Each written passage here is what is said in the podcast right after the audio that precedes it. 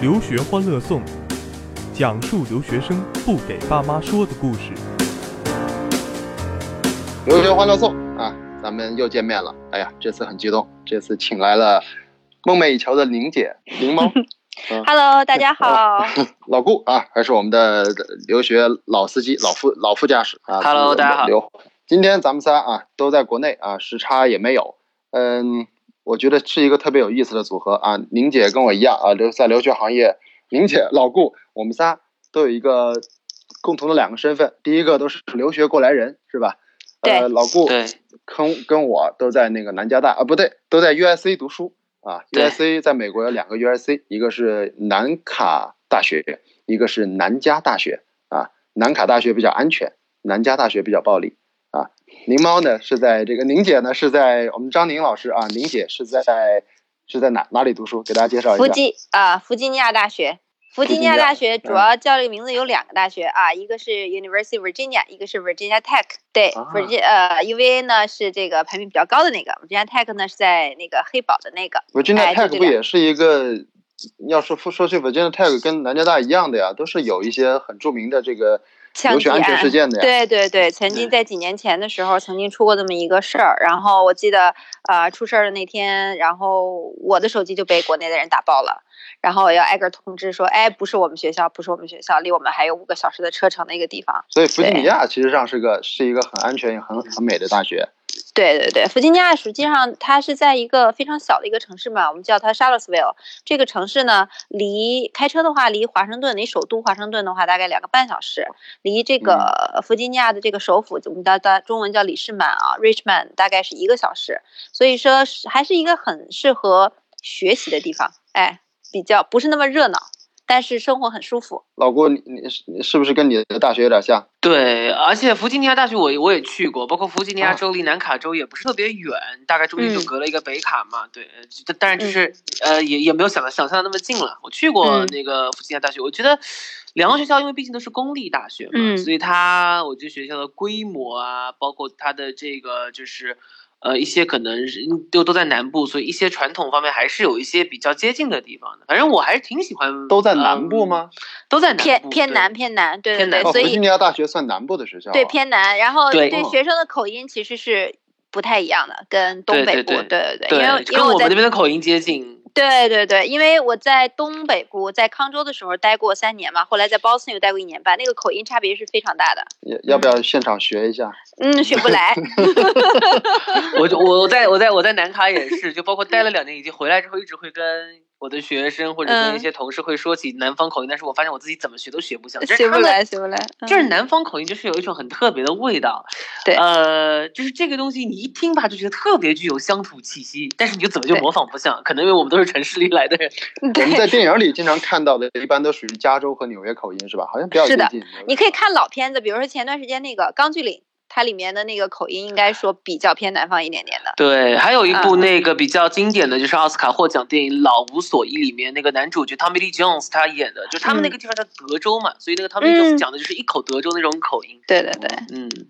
哎，所以在美国，如果是要讲这个口音的话，这还用口音能区别出所谓的这个？能，能，能，当地人是可以的，能够区别出。其实我在去美国以前，我以前我是这么想的，因为。在中国嘛，就是我们很多种不同的方言，对吧？包括小哥你是武汉人，但是你在沈阳，就是武汉沈阳的方言，其实，呃，讲的时候有的时候就是鸡同鸭讲，这种感觉可能就完全听不懂。我去美国之前呢，我知道就是美国的不同地方它会有一些口音啊，或者说这种，但是我觉得就是它还不至于到中国方言的这样一个程度。嗯，到了美国之后，会发现其实，在不同的地方，它对于同一种东西的表达，然后对于这个单词就是一个拼法的一个发音的习惯，包括它。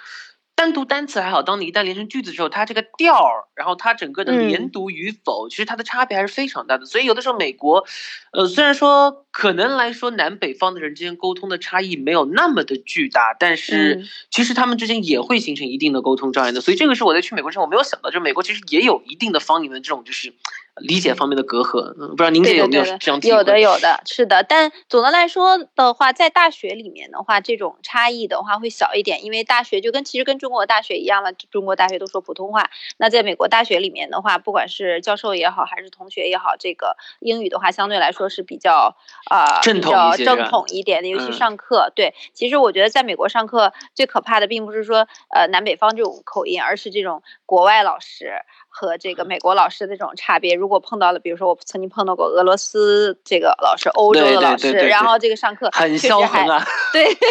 很锻炼听力的，还是要适应一段时间。印度裔的老师也是，哎，对，very very much，这样对，very very much，对，很那个很 sexy 的口音是，还有包括还有一些黑人教授或者美国人现在叫非洲裔的这个美国人的教授，就他们讲话就是自带 rap 效果的，就那种对对对，嘿嘿，对，一进教室就感觉就跳着进来那种。是的。是的，哎，所以说你觉得作为咱们作为这个留学生啊，当时留学的时候，其实这方面算是听课算是一个很大的一个障碍嘛，很大的难度嘛。我我记得我在上课的时候，我的老师经常会单独的照顾我说，因为我是班上为数不多的几个华人之一嘛，我们班上三十个外国人，然后两三个两三个中国人嘛，两三个华人。然后我又是里面相对来讲这个男生啊，他他他这老师他会看着我，觉得好像上课的时候好像总以我为这个上课的最低目标。他单独的把我叫过来说：“哎，老王不是老王，他说那个少，你听懂了？他说你听懂了没？啊，我说我听懂了呀。”哦，你听懂了啊？你听懂了，我就接着讲，意思就是好像我是我是这个班上那个接好像应该是听力最差的人。哎呀，气死我了！教授每次这么这么来包这么来包容我。哎，这点这点我跟你挺像的。我们那个时候班上三十个人，我是唯一的一个国际学生，唯一的一个中国人，所以老师确实是同学，老师也比较照顾我。尤其比如说毕业答辩的时候，就问的问题就很浅，问的问题比较比较少，然后就很轻松的就可以过去。总的来说，我觉得在美国的话，因为学校里面这种 diversity 啊，文化背景还是挺好的，所以国际学生在这边适应的呃还是挺快的。呃，最重要的，我觉得新新学生、新的国际学生去美国最重要脸皮厚，脸皮厚就语言进步特别快。对，所以我觉得脸皮厚挺有意思，就是但很多学我也遇到很多学生，你看宁猫你你也做留学嘛，那个老顾也是做留学，我们遇到很多的学生，呃。在国内的时候，在家很多时候是家长带过来的孩子吧，是吧？咱们遇到很多孩子都是家长带过来的孩子。对，但是发现其实我反正我是很少看见孩子在国内是明显能表现出很很好的这种脸皮厚的气质的。你们是怎么调整的，帮助学生呢塑造出来这种气质的？这个其实有的时候我觉得啊，可能还不仅仅是这个，就是学生有 脸皮厚的气质，就是我觉得哪怕有些孩子在国内的时候，你看他浪的飞起，对吧？一到美国那边就不不行了，因为美国人更冷，就是就是就是可能有的时候会会会有一些更出格，或者说更加打个引号疯狂的这种举动吧。我觉得这是文化本身的一个差异。对我是觉得就是。呃，可能所谓的脸皮厚就是属于什么样的？就是我觉得可能是让孩子一定要让他们。慢慢的学会怎么样去主动的去表达自己，不要觉得自己英语说的可能不好、不流利，有些单词表达不出来，呃，或者讲的英语有有有有有口音这种，然后就觉得不太敢跟美国人。其实无所谓，因为你说的英语，美国人一般都能理解的。你说的多了，你多的，然后他们也愿意跟你交流，你去模仿他们，你自然就会慢慢的去去学会跟他们一样去说，一样去表达自己。对，而且就是很多时候你在刚去美国的时候，我觉得肢体语言什么其实可以帮到你很多的一些这个忙。所以我觉得这个其实有的时候把孩子心中这种，或者说无论是什么年龄的人出国的时候，把心里的这种就是可能自我的一种怎么讲恐惧，不好意思，对，不好意思，腼腆，对你克服掉，其实也就可以了。都说中国学生说的最熟的一句话叫 “Sorry, my English is poor”，对 对，就是就说这个说的是最溜的，是吧？我我觉得真的环境塑造人吧，其实不用我们去塑造。小孩呢，只要在那个环境里面，很多事情的话，他年龄比较小，适应力其实是比我们想象，比父母或者说比我们想象的要好很多。一般来讲，我觉得一个月最多三个月的时间，基本上是非常的 OK 了，融入当地了。其实最其实说说他们不适应或者担心的，其实反倒是父母这边比较担心。一点点，孩子本身其实很。但有没有可能你说的这种情况是我们那个时候啊？说起来好像很老的时候，我们那个时候，你看班上三十个人里面有三个是中国学生，两个是中国学生，一个是中国学生，或者那些专业有点不一样。但现在的话，你要读个什么各大统计，读个什么什么的，那班上就外国人其实是少，班上的美国人是少数啊。那中国人都跟中国人在一起的时候，你说不练是不是也不一定？怎么能跳开这个中国人圈子呢？我曾经有一个学生，很早的时候他跟我说过这么一句话，他说他去去一个大学叫普渡大学读本科，普渡啊。他说第一年去的时候啊，他那时候可能是比较早啊。他第一年去的时候，他说我在这个路上看见一个中国学生，我会主动去打招呼，啊，然后呢到。大四大四的时候，他发现什么？他发现，在公交车上已经很少能见到别的国家的学生了。嗯，那这就是说，你正好那四年赶上了这个中国学生出国人比较多一点，确实是。嗯，那你说在这种情况下，包括以前还有一些大学，我我跟你是分享一个，就是以前我经常会建议学生选一些美国中部的中西中西部的那些大学，比如说那个有几个大学啊，比如说密歇根州立呀，啊，我会就说这个大学是在美国中部很好。后来直到前两年，突然学我的很多学生告诉我，东 East 那个东兰新就是 East Lansing 就那个地方，嗯嗯，华人垄断了当地的租房市场。买车市场、餐饮业，对，就是那种感觉，对，这么夸张吗？是的，是美国小镇都被中国人会垄断吗？那这种新型的留学环境之中，你觉得孩子在这边留学，这跟咱们那时候是不一样了呀？是要有什么新的应对吗？有什么新的预期吗？嗯，呃，现在小孩儿，我觉得这个留学的环境跟确实跟我们那个几年前确实差别挺大的。嗯，最重要的还是自己的一个社交能力吧。我觉得你如果一门心思只是。自己在一个自己一个非常 comfort comfortable 的一个环境里面的话，你只跟中国人打交，那你语言上也好，文化上也好，很难真的去提高。那其实学校里也有蛮多这种机会的，不管社团也好呀，活动也好呀，积极去参加嘛，跟当地人多沟通啊，交朋友啊，语言自然就上来了。嗯，老顾，你那时候读书的时候，你是不是也应该是班上华人多吗？南南卡华人应该不多。对，特别是我是零八年出国的嘛，其实我们当时在，就是我上学的那会儿，我我我们我就是我的学校南卡罗来纳大学，它是在南卡罗来纳州的首府。一个叫做哥伦比亚的城市，反正这个城市名字特别没有创意，是吧？反正很多。我们将来可以专门聊一期，叫做美国有多少个地方叫华人？叫哥伦比亚，对，地方叫叫什么 Lexington 啊，或者叫美国人起地名太没文化了。对，对。然后往回说，就是我们。在一个首府城市嘛，但是我们首府城市人口非常少，我们大概也就十几万的人口，就是因为整个南卡州的人口就不多嘛。然后在这个十几万人口之间，其实我们学校也占据了将近可能要有三分之一左右的一个人口，因为我们的学校就在大城市的中心，是个大学城。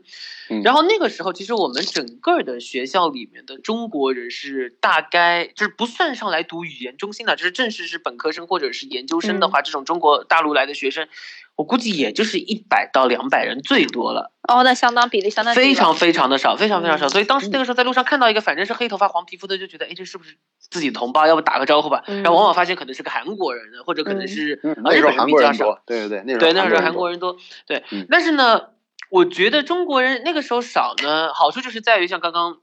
呃，两位也都说的，就是关于这个语言环境的问题。我觉得其实真的是能够你你浸泡在，不仅仅是语言环境，就是那个文化呀，你就必须得浸泡进去。你要去了解他们是怎么样生活的。包括南卡州本身是一个宗教氛围非常浓厚的一个州，也是比较保守的一个州。那你要去理解当地的这些人，无论是白人还是黑人，无论是他们是信奉基督教的哪一个分支，你要去你要去从他们的角度去思考他们的逻辑。那这样你还要去研究哇，老顾，你还在那边跟他们研究那个信仰啊、宗教的问题啊？主要是我比较喜欢去从别人的角度去理，就从别人的这个做事啊或者思考的角度去理解他们，然后这样的话呢，自己可能跟他们沟通的时候会不太容易去，你懂的，就是比如说戳到别人痛点啊，或者说些不该说的话。我还以为你导师去很多教会蹭饭呢。教会蹭饭，学生都有这个。教会蹭饭我也去的。说的我又说实话。教会蹭饭我也去，但是后来慢慢的这个教会蹭饭我就不想去的原因是这个东西真的是不怎么好吃。然后这个就是我正想说的一点，正是因为我们那个地方华人非常少，我们当时去的时候那边。的中国餐馆也就三家，而且做的都是那种美式中餐，嗯，就很不好吃。所以就是觉得这个是在，就是对于我的这个中国胃来说，其实，在那边读书是一个折磨。这是中国人少的一个点，而且还有包括像我们那边的只有一家中国超市，也是很小很小的一家中国超市。然后那个时候，呃，因为你知道在美国吃东西嘛，就老干妈应该是必备的嘛。我又比较喜欢吃辣，所以那个时候就去超市买老干妈嘛。然后我跟我的室友就一人买了一瓶。然后回来之后的话呢，后来。那个就就是，反正反正我反正我跟我室友我们两个分开买的，然后后来回来之后我就问了一下我室友，我说哎我说你买这个老干妈你有没有看一下保质期啊？他说这个东西要看什么保质期啊？他说在美国买东西这么安全？我说不不，我说你还是看一下吧。结果后来两两瓶老干妈拿出来，我那个老干妈是没有问题的，因为我我自己就是买东西之前都会有有有这个一个，就是会会多一个心眼会去查一下。结果我室友的那瓶老干妈，我们那个是二零零八年啊，我室友那瓶老干妈是二零零二年就到期了。然后他把那个那个，然后他就把那个瓶盖给打开了，闻了一下，发现好像还好，然后吃了一下，发现好像也没什么问题，就不知道这里面放了多少防腐剂，然后吃掉了。对，反正就是说你在这个一个中国超市里面会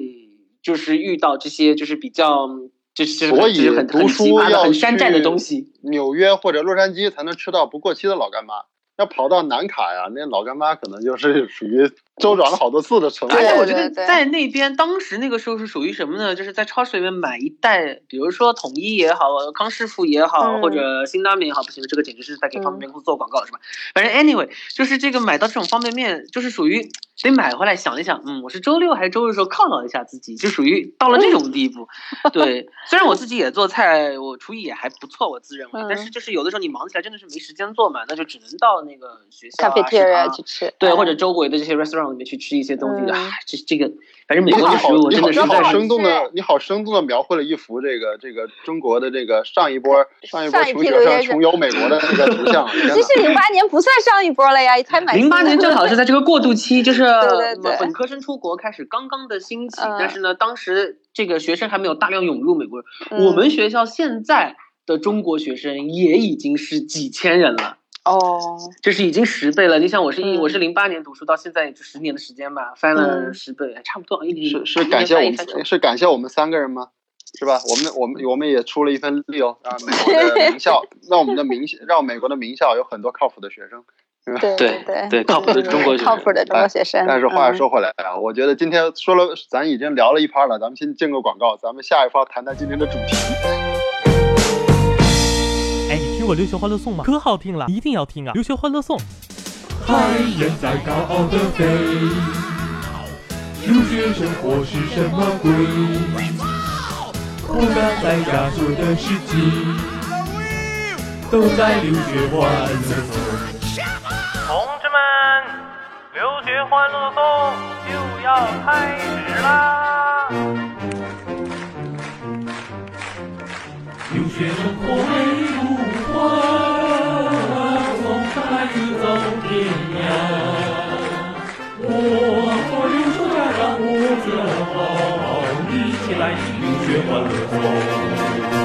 留学欢乐颂讲述留学生不给爸妈说的故事。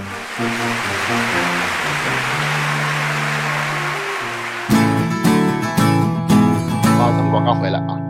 呃，咱们这个节目其实是没有广告的。呃，刚才说到了，其实咱们仨帮助很多的学生啊，去到了美国的很好的学校。我觉得宁姐啊，包括我呀，包括老顾，你看我们在留学行业里面，其实呃多多少少从外界来看，咱们其实每次都是能够把很多的学生送到美国的前五十啊、前六十啊、前三十啊很好的学校。但实际上，咱们是做呃留学申请老师嘛，留学老师嘛，呃真正的。咱们三个同行在一起聊一聊，你说咱们那波学生真正准备好了吗？去到这些比较好的学校，你觉得有时候我们在工作的过程中，反正我是觉得很多时候看到有的学生是准备好了，甚至超出学学校期待的准备好了，但是更多的时候我发现，无论是作为孩子本人，甚至作为孩子背后的家长来讲，对于留学这个事情，对于拿到录取通知通知书的那一刻，似乎他们的准，尤其是现在这个月份啊，很多孩子都已经快拿到或者已经拿到比较好的留学录取通知了。你说这一刻他们的感觉倒是很兴奋啊，老师我拿到录取了，怎么样很兴奋？但是我总觉得其实他们并不要没有完全的准备好去面对这个即将开始的留学生活。老顾、林姐，你们其实都是行业里面其实都已经从业了没有个没有七年对啊，就是七七八年的这么一个就行业里的这个老手了啊。你们在面对学生在这个时候的话，会有什么样的建议呢？其实我觉得这个东西怎么去说呢？我我结合我自己的学生，包括我自己的一个可能当时的留学的这个经历啊，其实我觉得有的时候你说要让一个学生去真正的完全准备好，说我要进入到另外一个国家、另外一个文化、另外一种学习的方式，或者是课堂的文化里面去，我觉得这个是挺难的。你只有身在其中之后，很多东西可能说没有人教你，但是你。我觉得文化就是有这样一种魅力，它迅速的就可以让你就是切换一种状态，你可以就是，呃，你的行为、你的想法、你做事情的这种习惯、节奏各方面的，就可能就因为这种文化的这样的一种就是在这个不同文化中间这样一种切换，你就可以迅速的，就是去适应你必须要在这个体系里面做的事情。然后呢，我觉得无论是对于留学也好，或者说你在国内上大学也好，或者说是你以后大学毕业了你要去工作，我觉得就是其实人在面对每一段重新开始的这样的一段旅程的时候，他总会有这样一个不适应的时期的。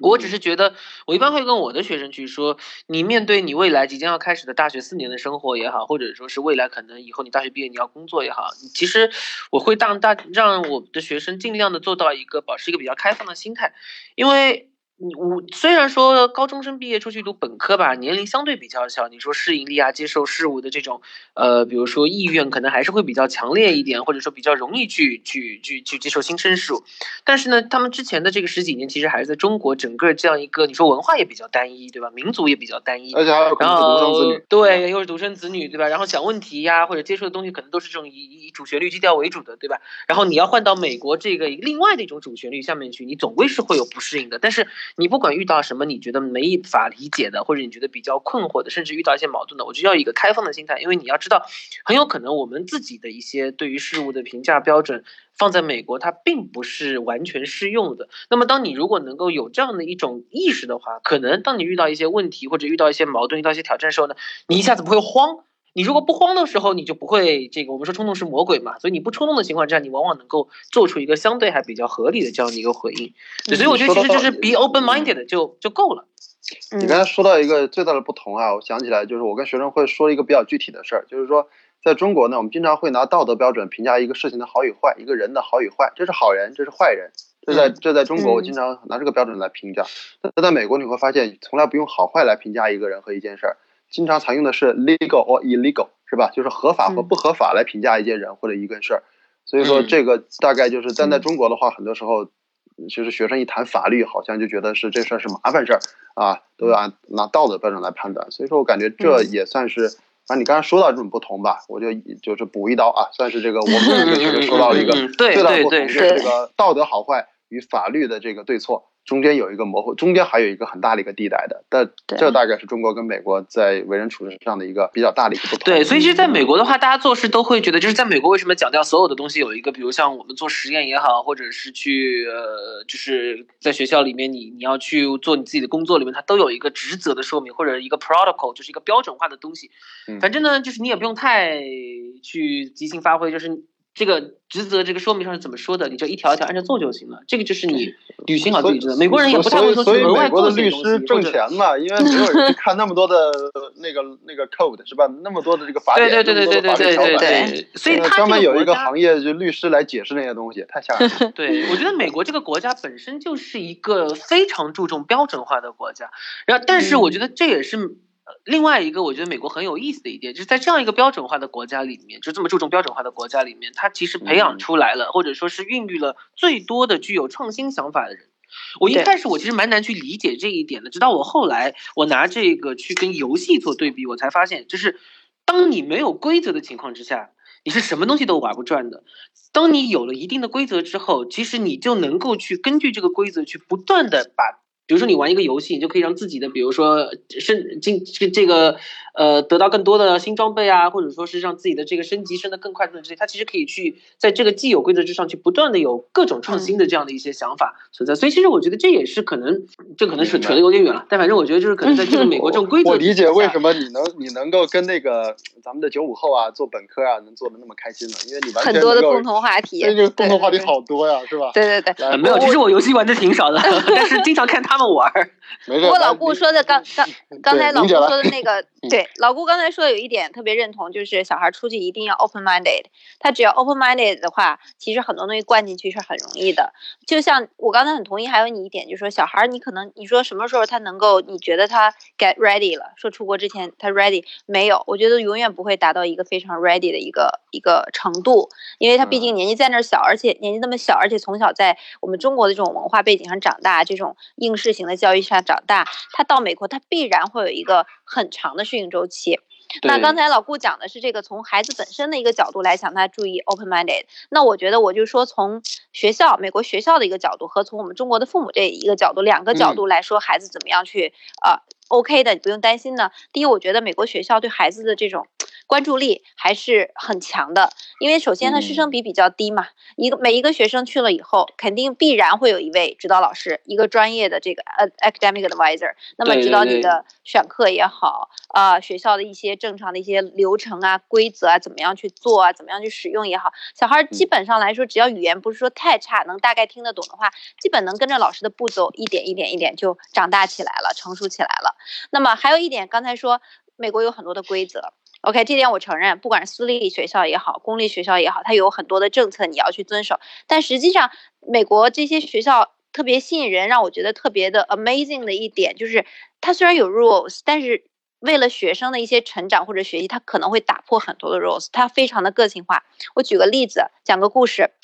我今年有一个学生，你知道，因为很多学校实际上是有呃一个同学啊，在美国学习可以学好几个专业，对吧？嗯大部分学校的话是，大部分学校或者学生最多是 double major 加一个 minor 这样子。比如说 MIT 的话是麻省理工是不允许超过两个 minor 这样两个呃两个 major 就是两个这个专业的，因为学生能力啊时间表来不及的。但是有些学校，我有一个学生今年特别特别热爱科学，他选嗯三个专业，那么学校不允许。OK，老师给他投票，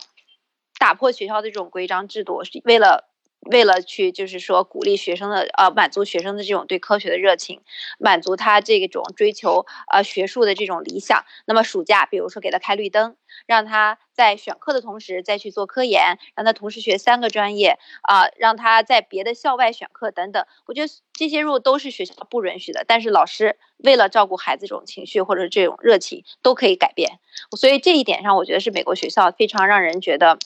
啊，吸引人或者说非常棒的，对学生关注非常棒，规则之外还是有温度有人性。对对对，所以小孩儿过去之后，其实呃受到的关注或者他的成长会比我只能说黑一下自己国家学校，确实比在国内的高校的话受到的关注更多一点，他的发展会更个性化，会更前提是只要这个孩子他能表达出自己的想法，对。表达出自己的东西。嗯对对对，而且我觉得这些孩子们呃只要正常的来长大的话，他们都能够表达自己的想法的，在那个环境下。环境改变人们，还是回到那一步，他会他会长大的，而这个长大的过程，可能在我们父母的眼中，因为我也是当妈妈的，我是我我站在很多学生的父母的角度去看的话，我觉得实际上在从父母的角度来讲的话，是可以放心的，可以放手让他们去自己闯自己的这种小天地的。